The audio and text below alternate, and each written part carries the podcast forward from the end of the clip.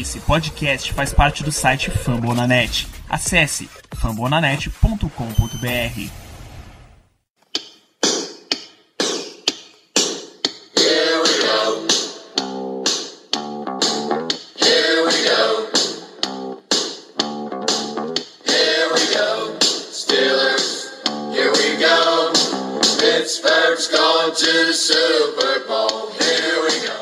bem, pessoal, estamos começando mais um Black Yellow Brasil podcast, Black Yellow de episódio 47, seu podcast falando do Pittsburgh Steelers no fambonanet.com.br. Eu sou o Danilo, seu host de hoje, e para fazer o programa comigo tá Ricardo Rezende. Fala, Ricardo. Fala, pessoal, fala Danilo. Hoje aqui em dupla para começar a engrenar o ritmo de volta aos programas semanais e junto com a pré-temporada. Tem muito assunto interessante para a gente debater hoje. Muito bem, o, o primeiro assunto que vem à mente do, do amigo fã do esporte quando ele pensa em pré-temporada, antes até dos jogos, são as lesões, o que é que pode já, ter, pode já afetar o time antes mesmo de entrar em campo valendo. Tem, tem atualização de alguma lesão relevante no time para essa semana, Ricardo? Antes de falar propriamente sobre nomes individuais é, em termos de lesão, queria destacar um, uma mudança, pelo que parece, no comportamento do Mike Tomlin. O Tomlin, em temporadas passadas, eu não sei se só eu tinha a sensação, não sei se vocês, ouvintes, também compartilhavam disso, mas parecia que se o cara tivesse machucado, se o cara tivesse 60%, o Tony já disse, tá bem, pode voltar a treinar. E esse ano ele só de fato parece estar tá liberando a pessoa voltar a treinar quando o cara tá próximo do 100%. O cara tem que estar tá inteiro para estar tá participando de um treino. Então, ao contrário dos anteriores, a gente não tá ouvindo tanta intensidade no, nos treinamentos Obviamente, continua como sempre com a cara de Pittsburgh Steelers, é, tá no DNA da equipe, mas estou vendo o Tony muito mais conservador. Nessa semana em específico, teve um comportamento. Um... Algum jogador que ele manifestou esse comportamento, Ricardo? Ele barrou o cara do treino só porque o cara não estava 100% ainda? Em termos de barrar algum jogador, não. Mas a gente também sabe que o Steelers gera omissa aí dificilmente vaza quando se trata de Pittsburgh Steelers. Mas pela lista longa de jogadores é, afastados, já dá para citar isso e toda a calma que o Mike Tony mantém, todas as entrevistas, toda a comissão técnica também é, mantém toda a frieza e confiança de que no jogo contra o Browns na semana 1 da temporada regular, o time vai estar totalmente à disposição. Não tem nada é, entre os titulares, principalmente hoje, que vá preocupar a equipe. Muito bem, então, então passado esse problema, vamos pro nosso pro item 2 na cabeça do torcedor, aí sim, as partidas. Na última sexta-feira a gente teve Steelers e Giants e o Steelers venceu a partida, tá? Quem é que. Eu vou começar contigo, depois a gente pode voltar para mim. Quem é que você viu que teve grande destaque para essa partida? Eu gostei do Danilo falar que o Steelers venceu, tá? Porque de fato é um marco como em muitos anos a gente não via. O Steelers vencendo na estreia da pré-temporada. Isso é. Isso é incrível. Não tem sobre o resultado em si, a vitória. A gente tá acostumado com o Steelers ser saco de pancada em pré-temporada ano após ano. E o time se comportou muito bem dentro de campo contra o Giants. Então, é, era TJ Watt é, no início da partida, com os dois sacks. Foi o Motes, teve três sacks e uma interceptação. Teve um menino, o, a grande sensação, talvez até agora, do Steelers no training camp e na, nesse primeiro jogo de pré-temporada, que é o cornerback Mike Hilton. Um, tackles no special team, recuperou um fumble no kickoff, fez sec e era o que ele já estava reproduzindo dentro do treino. O Tony já havia elogiado ele, o Lake já havia conversado sobre ele. Inclusive, é, sempre vale a comparação hoje dele com seu ex-companheiro de equipe, o Golson. Hilton e Golson foram companheiros de equipe, foram cornerbacks em Ole Miss E quanto o Hilton é um jogador undrafted, o Golson é um jogador de escolha de segunda rodada que até hoje não participou de um coletivo inteiro do Pittsburgh do um time. Então, esses três foram os principais nomes. Eu não sei se você tem mais alguém para adicionar, Danilo. Tá, eu, eu tenho um destaque negativo, na verdade, para fazer. Eu não gostei de jeito nenhum de Nile Davis jogando como running back. A gente sabe que com a lista completa, com o depth chart completo de running back, ele é o número 4. Ele tá atrás do, óbvio, do Le'Veon Bell, ele tá atrás do James Conner e o número 3 tá o Toussaint. Não à toa ele foi o segundo running back a entrar, a entrar nessa partida. Mas eu não consegui ver desenvolvimento nenhum de jogada vindo de Nile Davis. Ele teve 8 carregadas para 34 jardas, a mais longa de 11. Mas mesmo com. Mesmo sendo um OL um pouco abaixo da, da nossa, da nossa oficial, nosso titular, não me, não me demonstrou nenhum. Não me chamou a atenção de forma alguma. Por outro lado, quem teve, quem teve um desempenho bacana foi Kobe Hamilton. Com duas recepções para 72 jardas e um touchdown, meu amigo. Você começa. Você bota o olho do time em você, basicamente pedindo uma vaga para a equipe. Mas esses, três, esses três você mencionou, inclusive Mike Hilton é o, é o maior destaque, foram absurdos, assim, completamente absurdos. Eu discordo um pouquinho sobre o Nile Davis. É, eu gostei na partida do Nile Davis. Vi que ele tem a capacidade de improvisar e de criar jogadas. Então eu deu para ver é, ele transformando jogadas que não teriam ganho em é, algumas jardas atrás da basicamente terceira OL do Steelers. Pré-temporada eu gosto de é, mencionar isso. Quanto o cara individualmente ele pode, é, independente do, coletivo no momento, improvisar. Eu particularmente achei que o Nile Davis saiu bem. Mas a gente, a gente sabe que o Nile Davis só vai ficar no roster final se ele também for basicamente destaque no Special Team. Então, Steelers está com depth de running back solidificado já com Bell, Conner e Toussaint.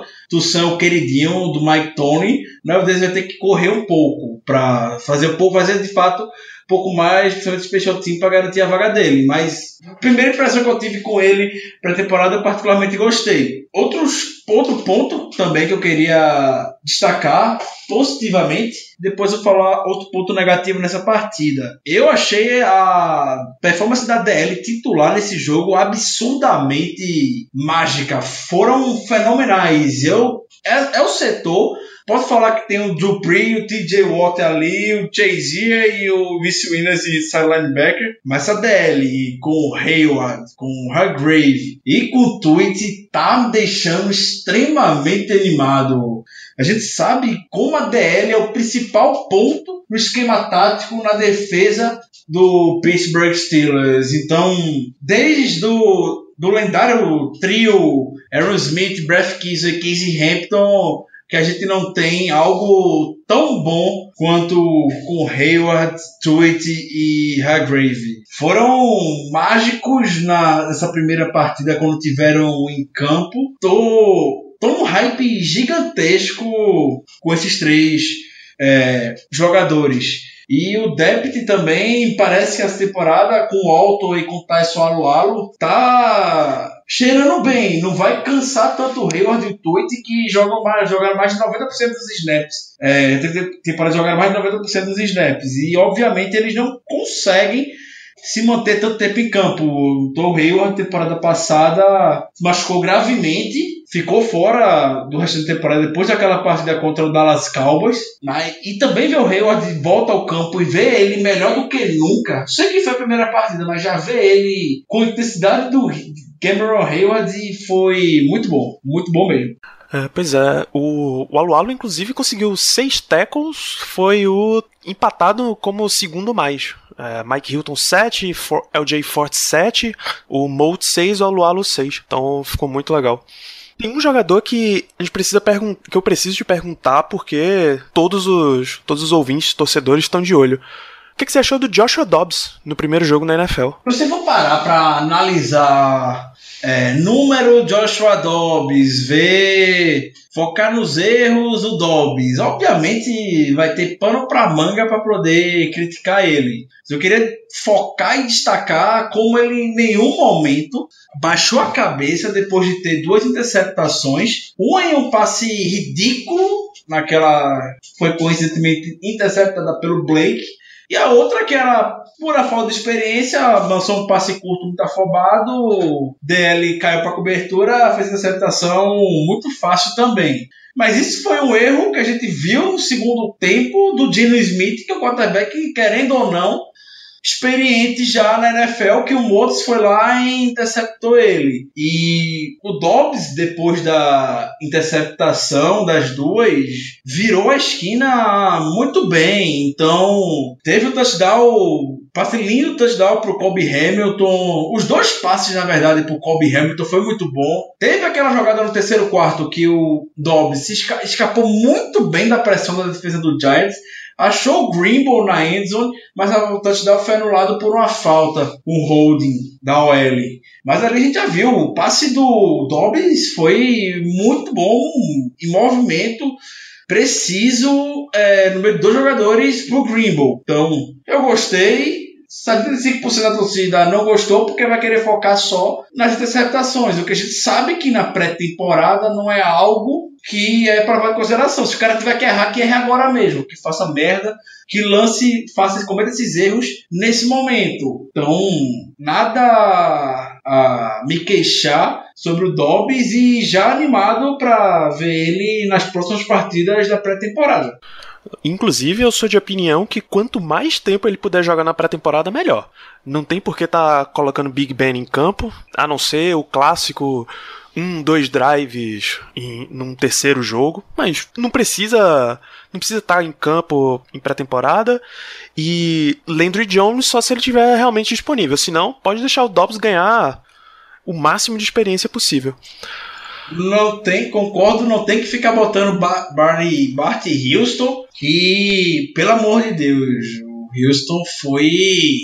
O Houston tá lá fazendo figuração hoje nos treinos ele não se destaca. É aquele negócio, tem a chance para aparecer na pré-temporada, tirar uma foto para a família com o uniforme do Steelers e pronto. Eu me surpreendi até de terem botado o Houston para jogar. Eu, eu acho que se tivesse Landry Jones, seria Landry Jones no primeiro tempo e Josh Dobbs no segundo, o Houston não veria o campo. De ter experiência com quarterbacks anteriores como Taj Boyd, Kate Winning, sei, não lembro bem se o nome dele, rapaz, era esse, que nem o Snap chegaram a jogar direito na pré-temporada, no máximo a drive. Então, deixa o Dobbs mesmo, o Wilson não vai. Vai no press squad, já não tem quarterback é, em press squad. Então, deixa o Dobbs jogar a partida toda se o Landry Jones não tiver condição, deixa o menino ganhar ritmo de jogo. Não adianta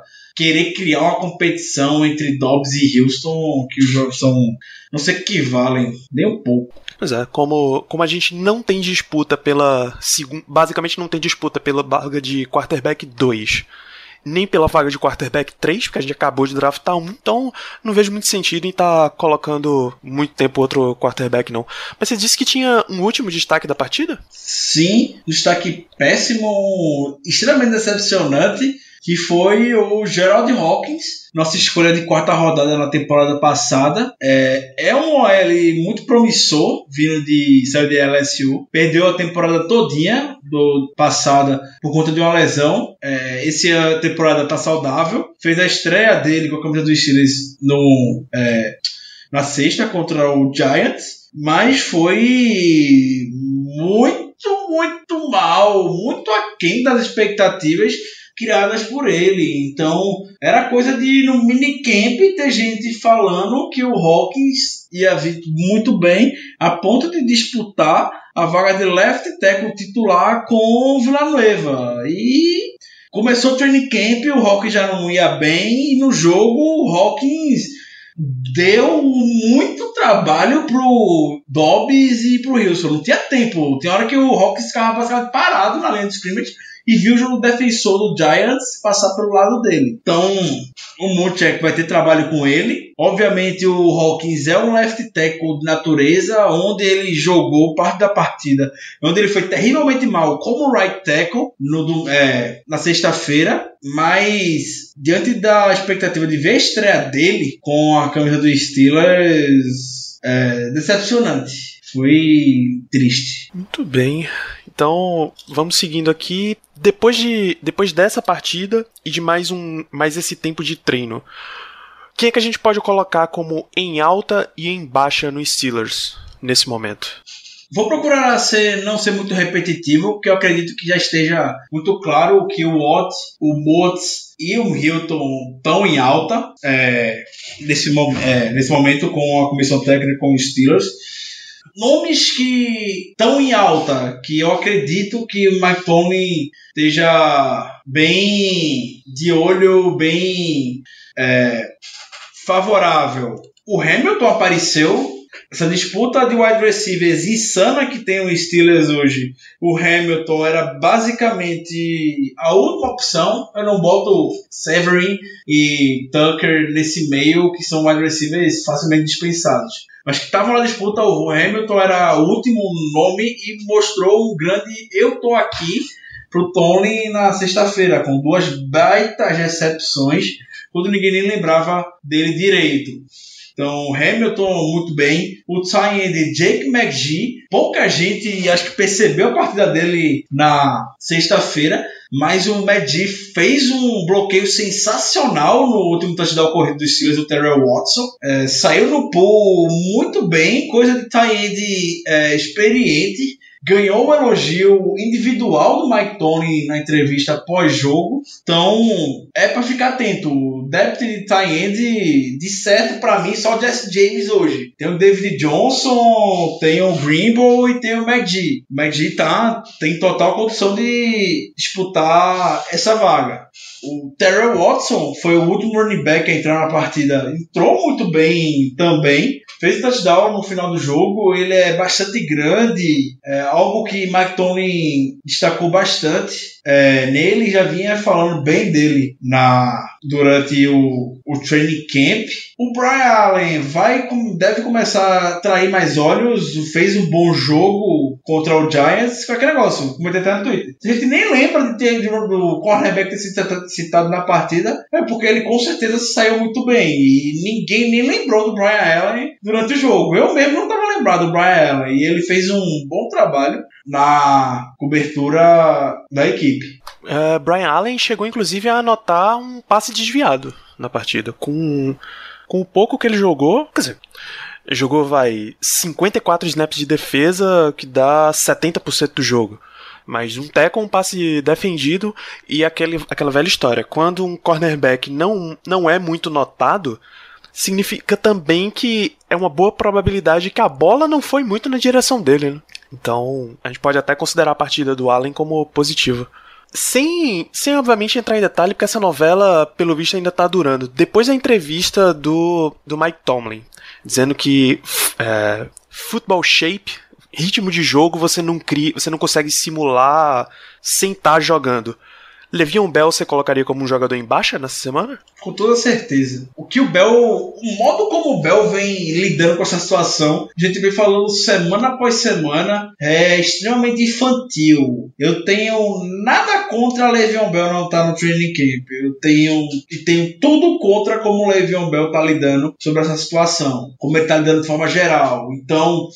O Steelers já tá apelando, a gente vê claramente o Colbert irritado, vem na mídia, detona o Bell. Mike Tony começou até paciente, mas hoje já também perdeu um pouco a paciência com ele. É, Big Ben deu uma declaração semelhante a essa que o Tony falou, falou que você não pode simular futebol do jeito que você quer.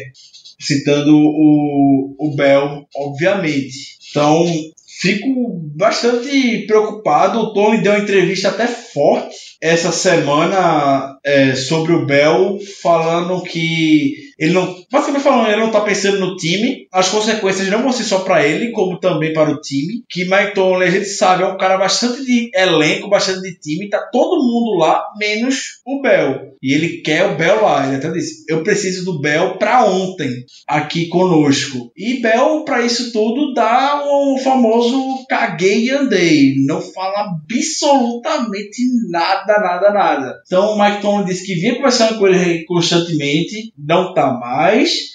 Cada vez diminuindo o ritmo das conversas a gente já sabe que quando falou com o Big Ben, o Bell não responde as mensagens dele. Então, o time tá. Pensou que seria só uma fasezinha, tá começando a se estressar mesmo. Tá perdendo a linha com o Bell e vai ser constante agora, todos os dias. Vim Tony, vim Colbert, vim Big Ben é, só dá alguma alfinetada, dá alguma crítica, o que é péssimo para a equipe. É muito ruim, tudo que a gente não queria nesse momento que o Brian tá voltando, o time tá se ajustando, é chegar Bell e ter esse ataque de puro estrelismo, de sumir do mapa do Steelers e não dar absolutamente nenhuma satisfação. É, bem absurdo, mas enfim, vamos, vamos voltar para quem tá realmente treinando e pronto para disputar o jogo. Quem é que você recomenda que, que os nossos ouvintes fiquem de olho na próxima partida da pré-temporada? A gente, o Steelers recebe o Atlanta Falcons no Heinz Field no domingo às 6 da noite, sem transmissão da TV. Então, quem é que é recomendável a gente ficar de olho? Vou recomendar, antes de tudo, que veja nosso glorioso novo, novo long snapper, Colin Romba. É, a gente brinca a nova era lá em Pittsburgh, mas a gente tem que de fato ver a confiança que ele vai estar tá passando. Foi tranquilo no jogo contra o Giants e espero que continue despercebido. Mas vamos ver. É, o glorioso Colin Rouba, nosso seguidor no Twitter, inclusive. Muito obrigado, Colin Rouba, se você está, estiver nos ouvindo. Um grande abraço. Mas sim, eu quero ficar de olho nele. É, vale a pena ficar de olho novamente no Terrell Watson. Ele entrou muito bem na partida, eu acho, contra o Giants no final do jogo. Ele é muito, muito grande, é um tratorzinho. Então, para Red Zone é quem eu quero ficar de olho.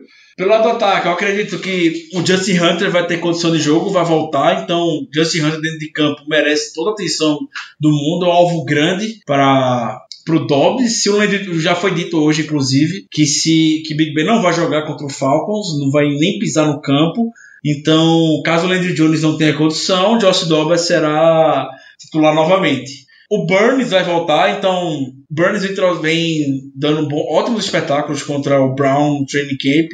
Sean Davis também é bom é, ver de volta.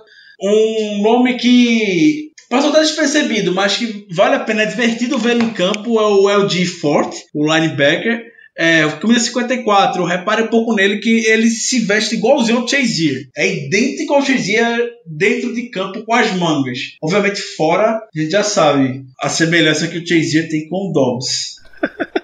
O Brian Allen, novamente, vale o total destaque na partida. O BJ Finney é outro nome que vale a pena continuar de olho, de olho porque o time está apostando muito pro Finney para ser o reserva de confiança do Paulsen. Então está fazendo essa transição mais para center. É, foi center na partida contra o, o Giants, o center titular, inclusive. E ficar de olho nesse homem que tá voando muito, não é o TJ Watt, que falar sobre o TJ Watt, jogador da primeira rodada que a gente já viu, não teria graça. Mas o Mike Hilton tá destruindo dentro de campo, no Special Team também. Quero muito ver, é, vê-lo logo em campo novamente.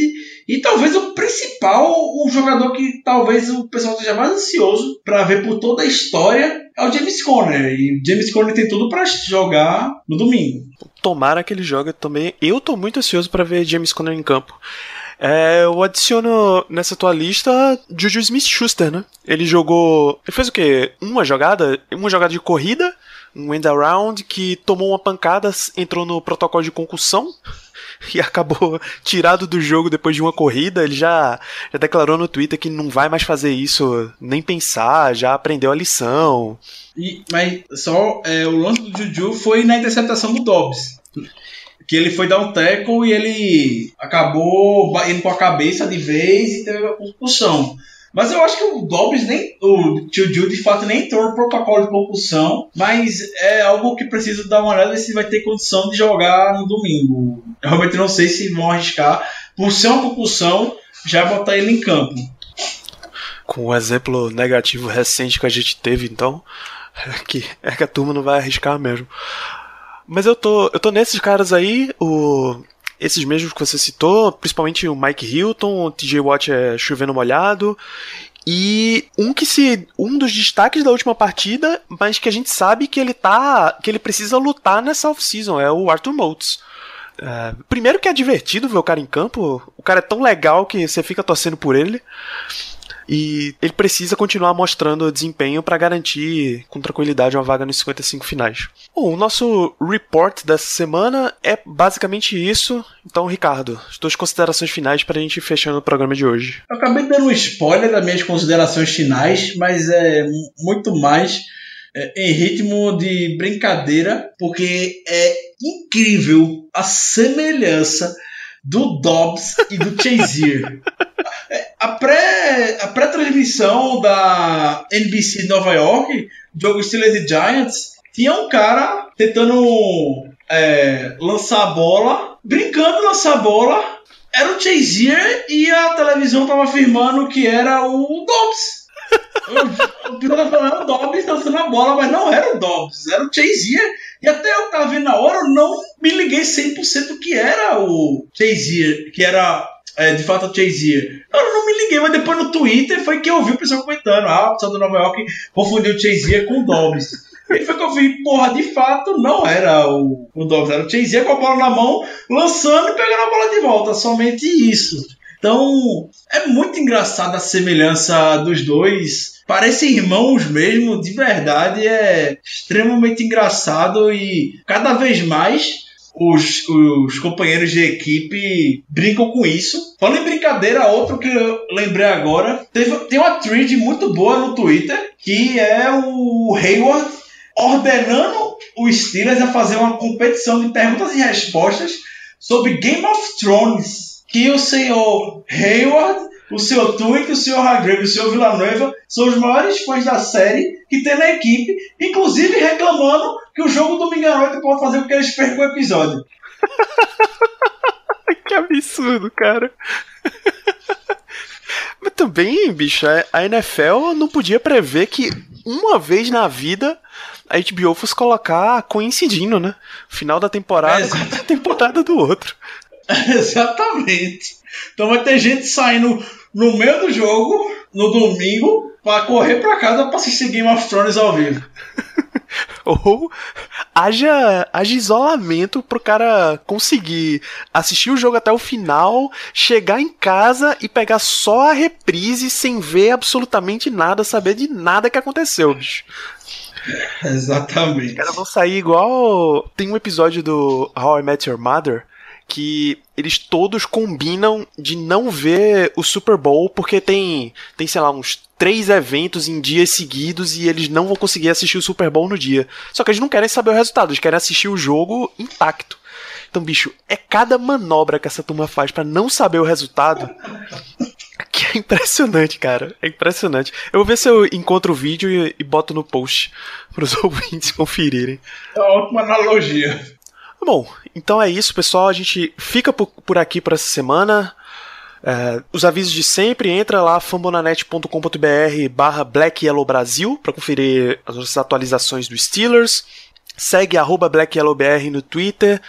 Assina o feed do podcast, tem link no post. Então você vai. Toda vez que sair um episódio novo, o seu celular baixa sozinho com o aplicativo. Se você está ouvindo no iTunes, deixa a tua avaliação, mete as cinco estrelinhas lá pra gente, porque ajuda a chegar para mais torcedores dos Steelers quando eles fizerem a busca. Então, um grande abraço a todos vocês e até a semana que vem. Yeah. Uh